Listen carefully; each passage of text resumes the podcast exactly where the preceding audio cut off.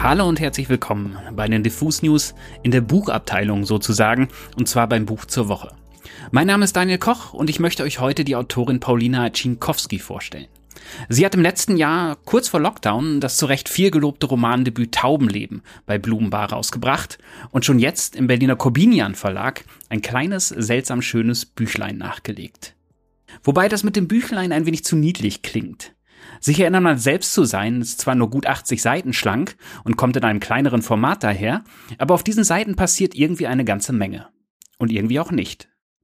Paulina pfeift nämlich auf so etwas wie Handlung und zehrt einen als Leser eher ganz tief rein in Gedanken, Abgründe, innere Kämpfe. Beim Lesen hat man immer das Gefühl, man schaue gerade einem sehr interessanten Menschen in einer sehr schwierigen Zeit beim Denken und Fühlen zu. Auch in Momenten, die einem Angst machen also. Oder Dinge fühlen lassen, die man sonst gerne zur Seite schiebt, damit das Lächeln für die Außenwelt noch gerade sitzt. Ich freue mich sehr, Paulina heute zum Interview in meinem Podcast begrüßen zu können. Und bevor es losgeht, wird sie jetzt erstmal einen kleinen Part vorlesen aus ihrem Band Sich erinnern, man selbst zu sein. Sich erinnern, man selbst zu sein. Kalt und nass und weit, weit weg von dem. Das dem, das ist viel, meist. Selten nur diese eine einzige Sache.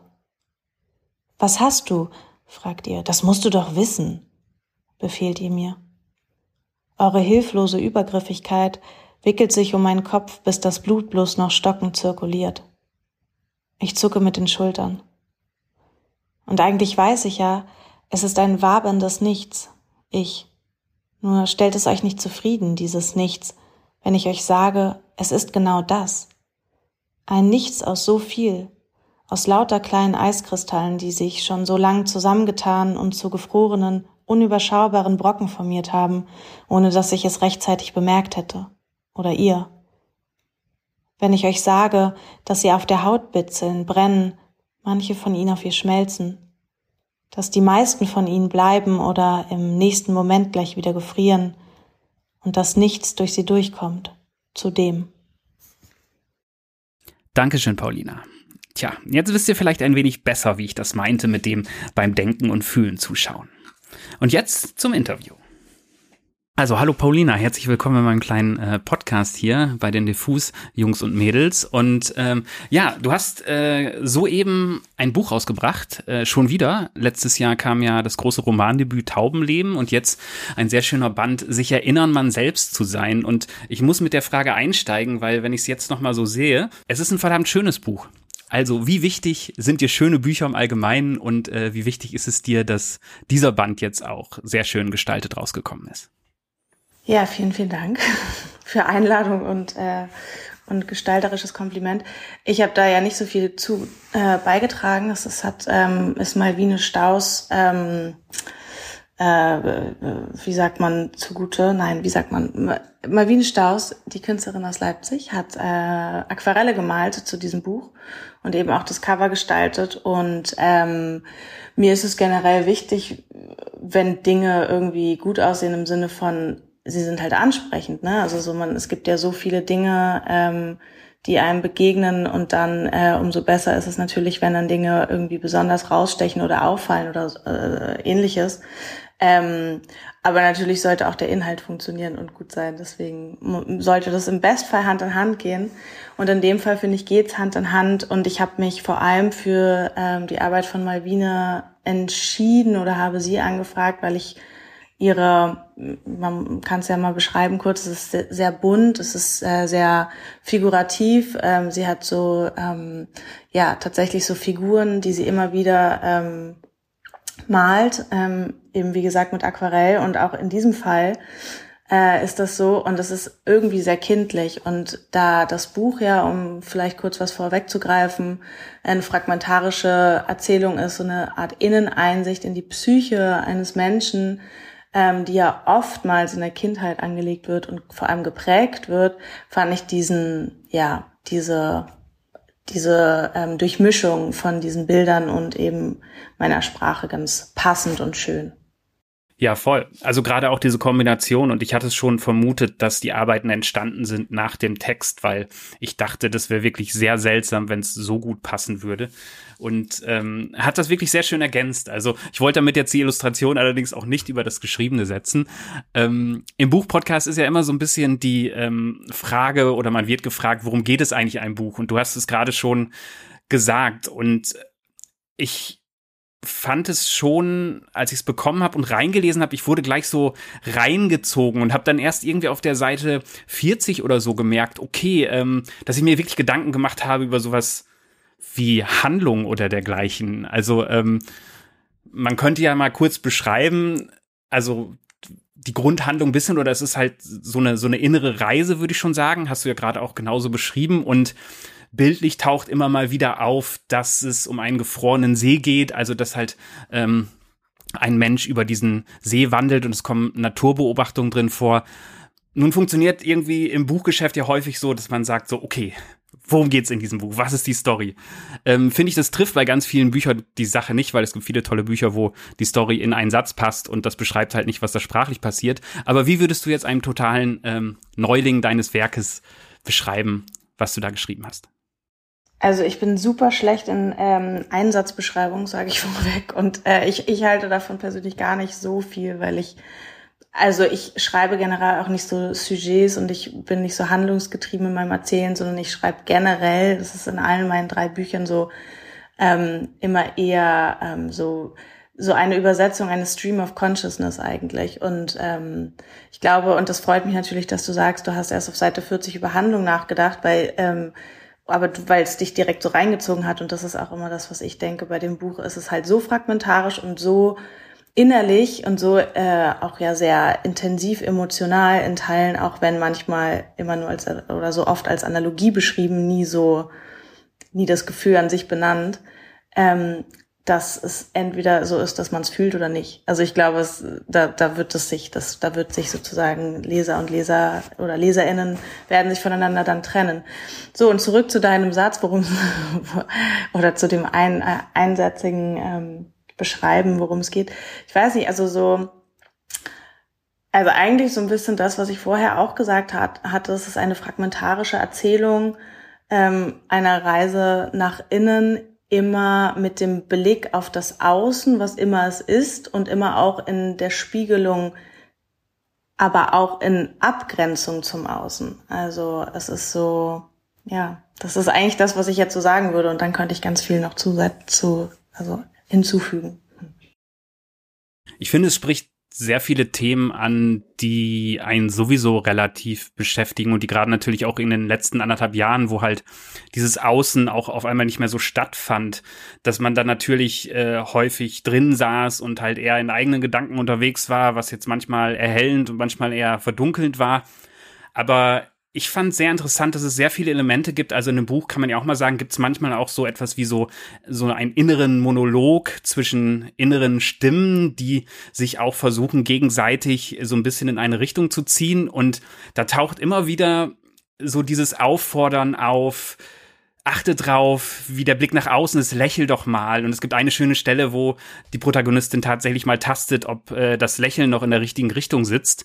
Und ähm, das fand ich sehr schön und sehr treffend, weil mir das halt in den letzten Jahren generell aufgefallen ist, dass äh, man selbst halt auch einfach keine Ahnung, zu Hause Trauer schiebt und dann rausgeht und irgendwie das Gefühl hat, man muss allen zeigen, dass es, dass es einem geil geht.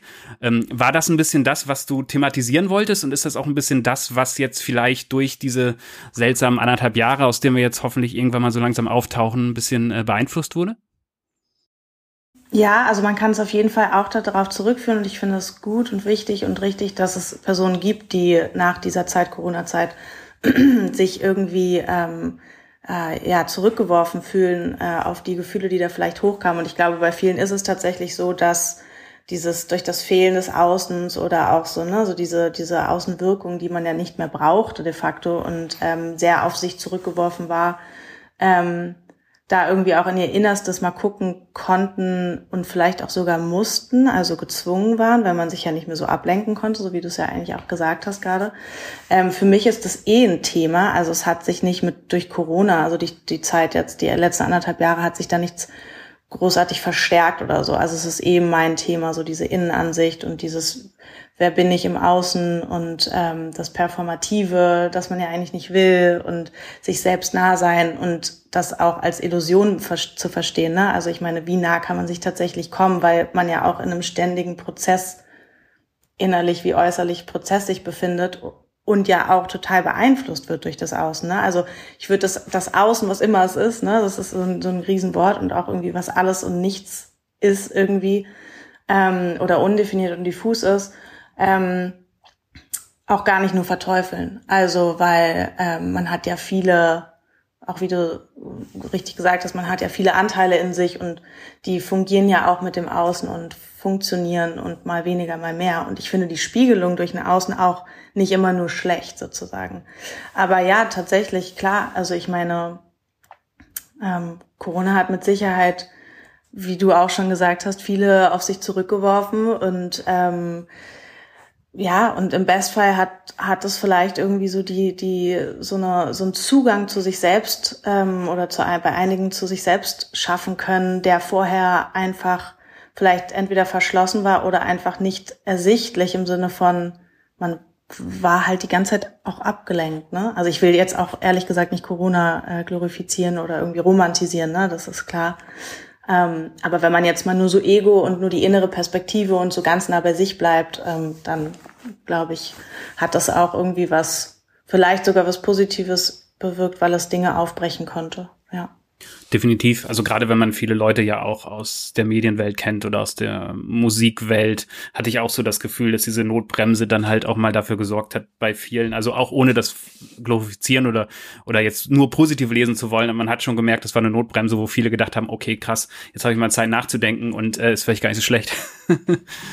also das, ähm, nun finde ich es interessant, wenn man ähm, ein paar Interviews äh, mit dir gelesen hat, auch ähm, über Taubenleben, was ja auch ein ein Buch ist, das äh, auch wieder diese, diese Sicht nach innen hat, aber das schon in einem sehr fiktionalen Kontext erzählt und wo man wirklich auch gemerkt hat, das ist was anderes als sich erinnern, man selbst zu sein, was du jetzt geschrieben hast, auch von der, von der Form schon. Ähm, aber in ganz vielen Interviews wurde halt immer betont, und das finde ich immer seltsam, dass es bei Autoren und auch Autorinnen oder Musikerinnen, Musikern immer so ein bisschen, ähm, also es wird viel autobiografisch gelesen und ich glaube, das ist bei einem Schreiben, was halt wirklich viel nach innen guckt, natürlich noch viel mehr. Jetzt ist von einer Autorin natürlich immer was in diesem Buch drin, aber ähm, wie ist das für dich, wenn du immer zuerst gefragt wirst von Journalistinnen und Journalisten, wie geht's dir? Geht's dir gut? Muss man sich sorgen? Weil es ja schon häufig sehr düstere Ecken sind, in die du da reinschreibst.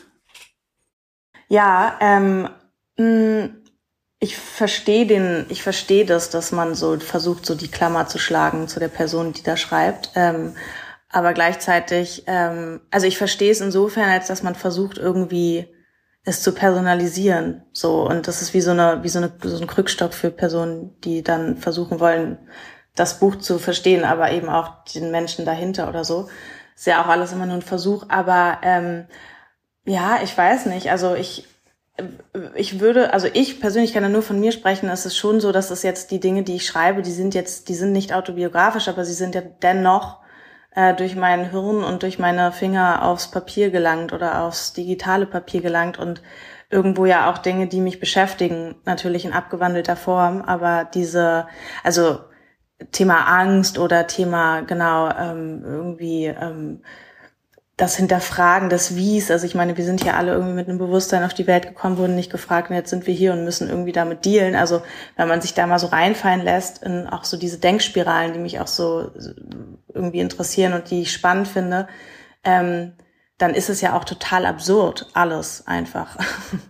Und das ist das, was mich eigentlich interessiert, generell äh, so im, im Leben, in der Existenz des Menschen äh, und auch der Gesellschaft, aber auch ähm, auch im Kleinen, ne? Also so das Kleine sieht man ja auch immer dann im Großen irgendwie. Und ähm, ich weiß nicht, also ich fühle mich jetzt nicht so, ähm, also ich finde, es ist gar nicht so eine übergriffige Frage. Ich finde es voll okay. Ich finde es eh okay, wenn man sich fragt, wie es einem geht.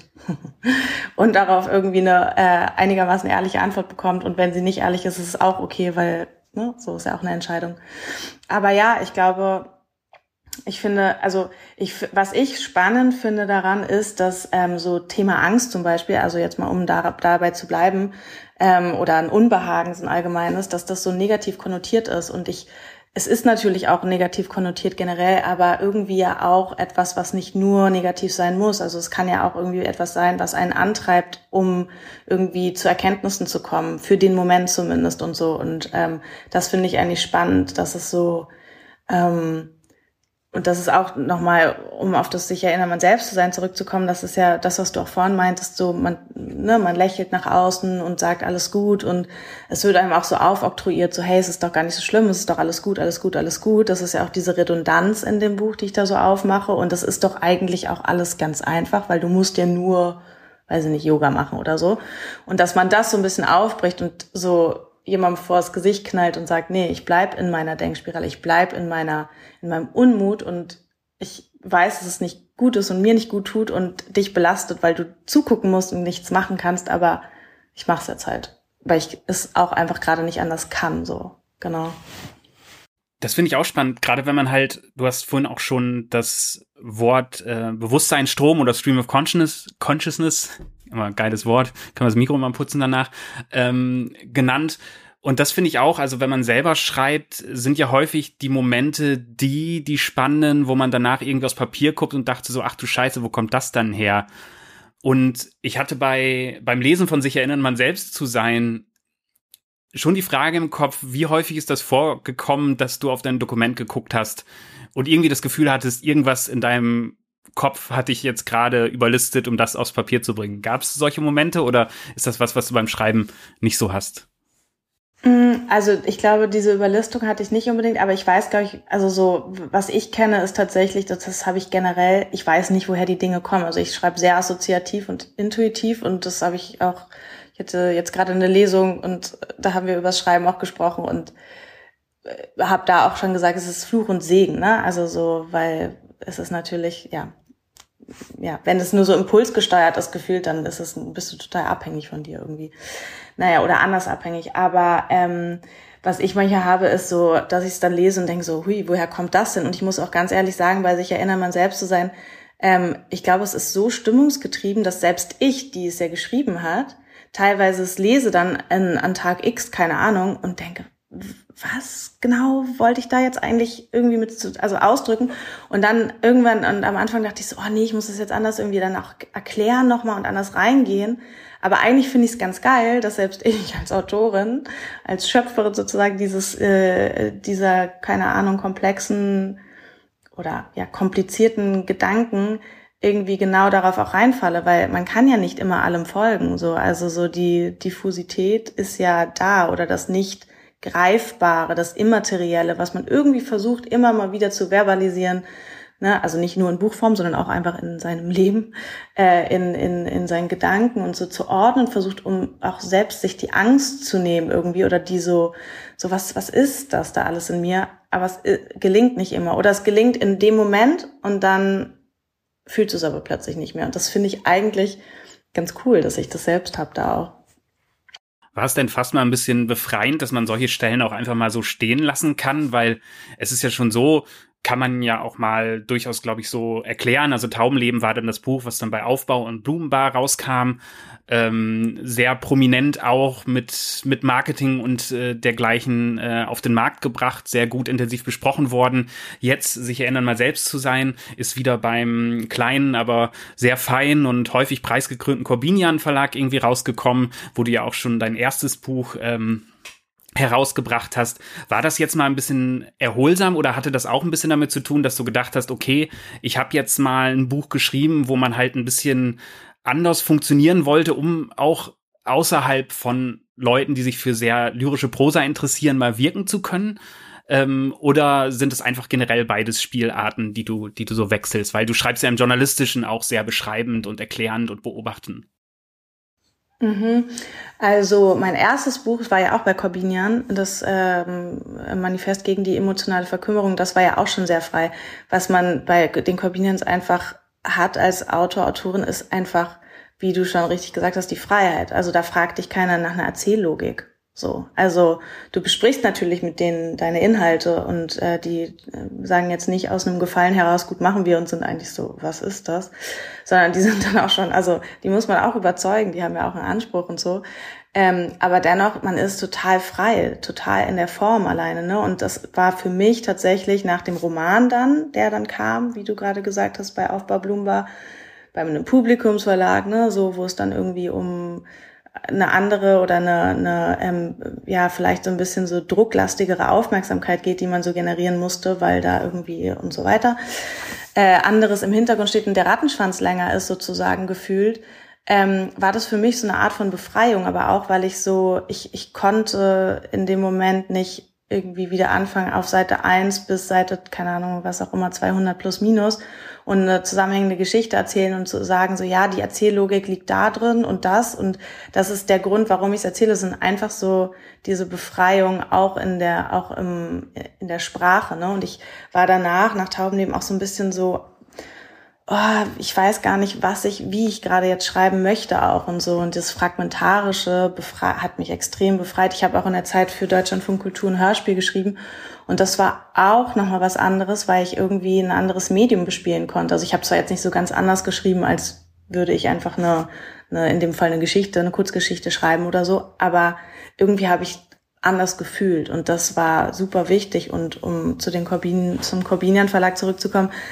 es ist super wertvoll für mich als schreibende Person, äh, solche Menschen um mich zu haben, die ja die halt die Dinge irgendwie anders verstehen wollen und eben nicht so marktgetrieben sein müssen auch. Ne? Es ist ja natürlich auch ein System, in dem die anderen stecken und ähm, ja, es ist auf jeden Fall sehr wohltuend.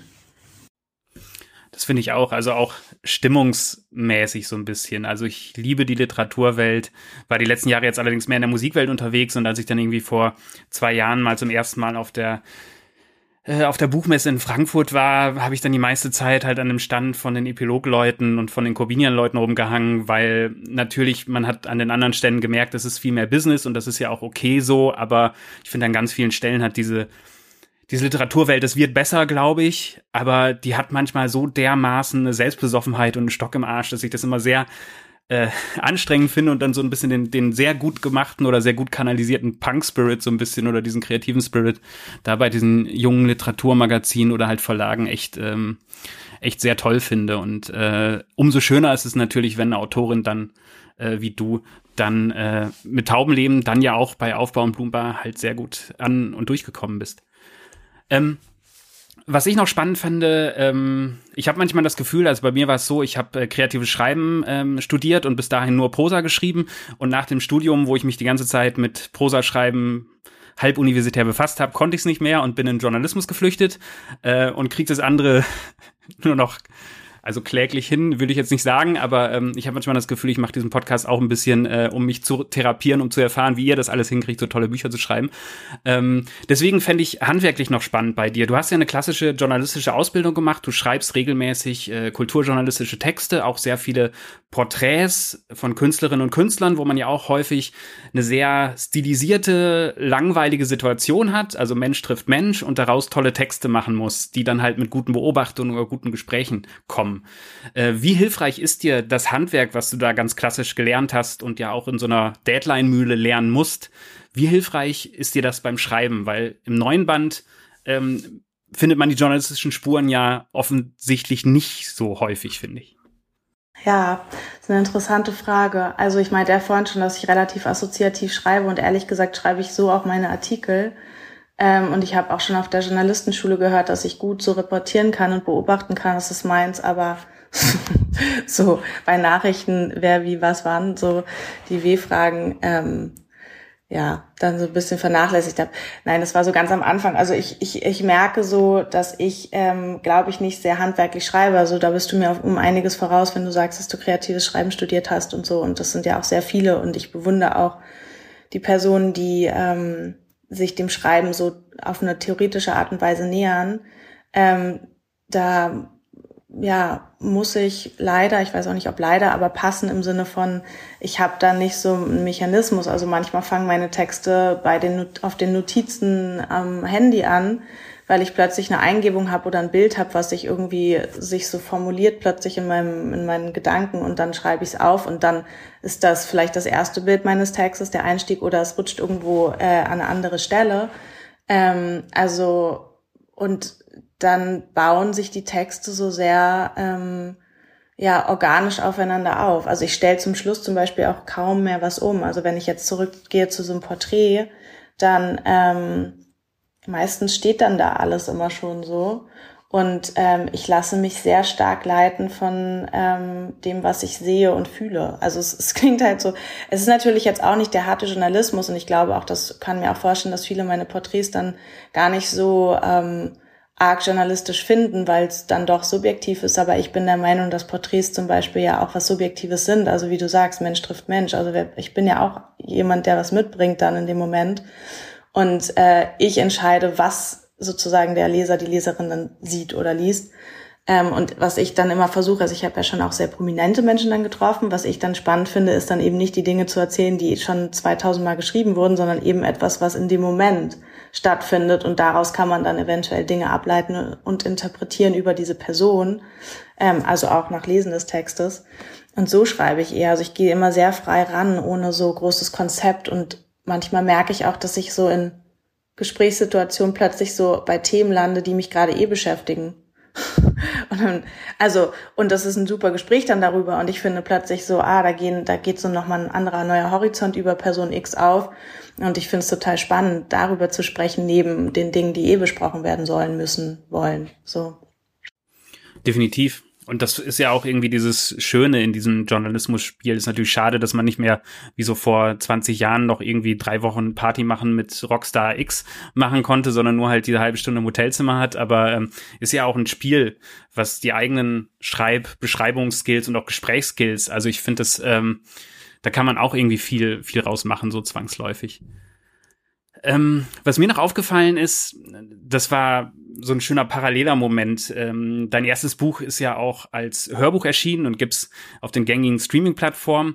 Und wenn man da mal so reinhört, gibt's ja immer schon diese schöne Liste ähm, andere Künstlerinnen, Künstler. Ähm, und da fand ich ganz spannend. Das erste, was angezeigt wurde, war, glaube ich, bei dir ähm, die österreichische Künstlerin verifiziert, die ähm, ganz tolle Popmusik macht, ähm, die halt auch so in sich beobachtende äh, wunderschöne melancholische Popsongs macht und äh, das fand ich eine sehr schöne Verbindung, weil ich gedacht habe, okay, wenn ich mir jetzt irgendwie so deine Bücher als Musik vertont äh, vorstellen würde, käme da glaube ich so eine zeitgemäße äh, melancholische Popmusik raus.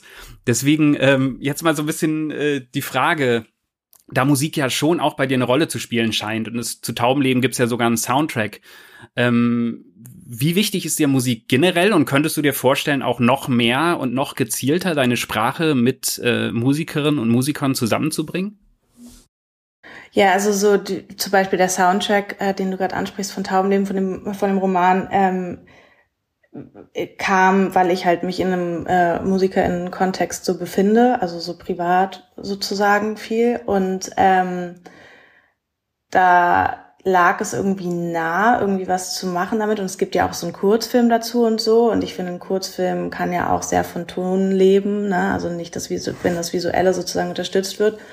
Ähm, der Soundtrack war so eine Art von ähm, Double Plus Add-on noch. Und ähm, ich finde ähm, sehr spannend, geschriebenes oder verbales in ähm, ja in andere Medien übersetzt zu sehen und ich bin ja obviously keine Musikerin und ähm, auch, weiß nicht, ich bin jetzt nicht unmusikalisch, aber es ist nicht mein Genre.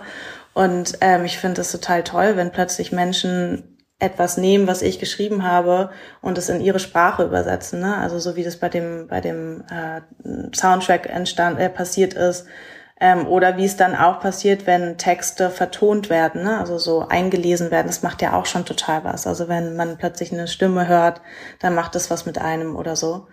Ähm, Nochmal was anderes ich weiß nicht, also es ist mir jetzt nicht explizit wichtig, aber ich ähm, finde es toll, wenn danach oder währenddessen und vorher auch schon äh, mit den mit den Texten Dinge passieren, die ich sozusagen nicht unbedingt ähm, beeinflussen kann. Also ähm, ich kann mir auch sich erinnern, man selbst zu sein als als Theaterabend vorstellen, als Monologabend. Ich weiß nicht, also jetzt mal ganz groß hochgegriffen und ähm, finde das total spannend, ähm, vor allem weil ja Schreiben ein sehr einsamer Prozess ist, ähm, das sozusagen ähm, irgendwie nochmal so rauszugeben und anders so professionell ähm, in Dialog zu bringen, sozusagen. Ja.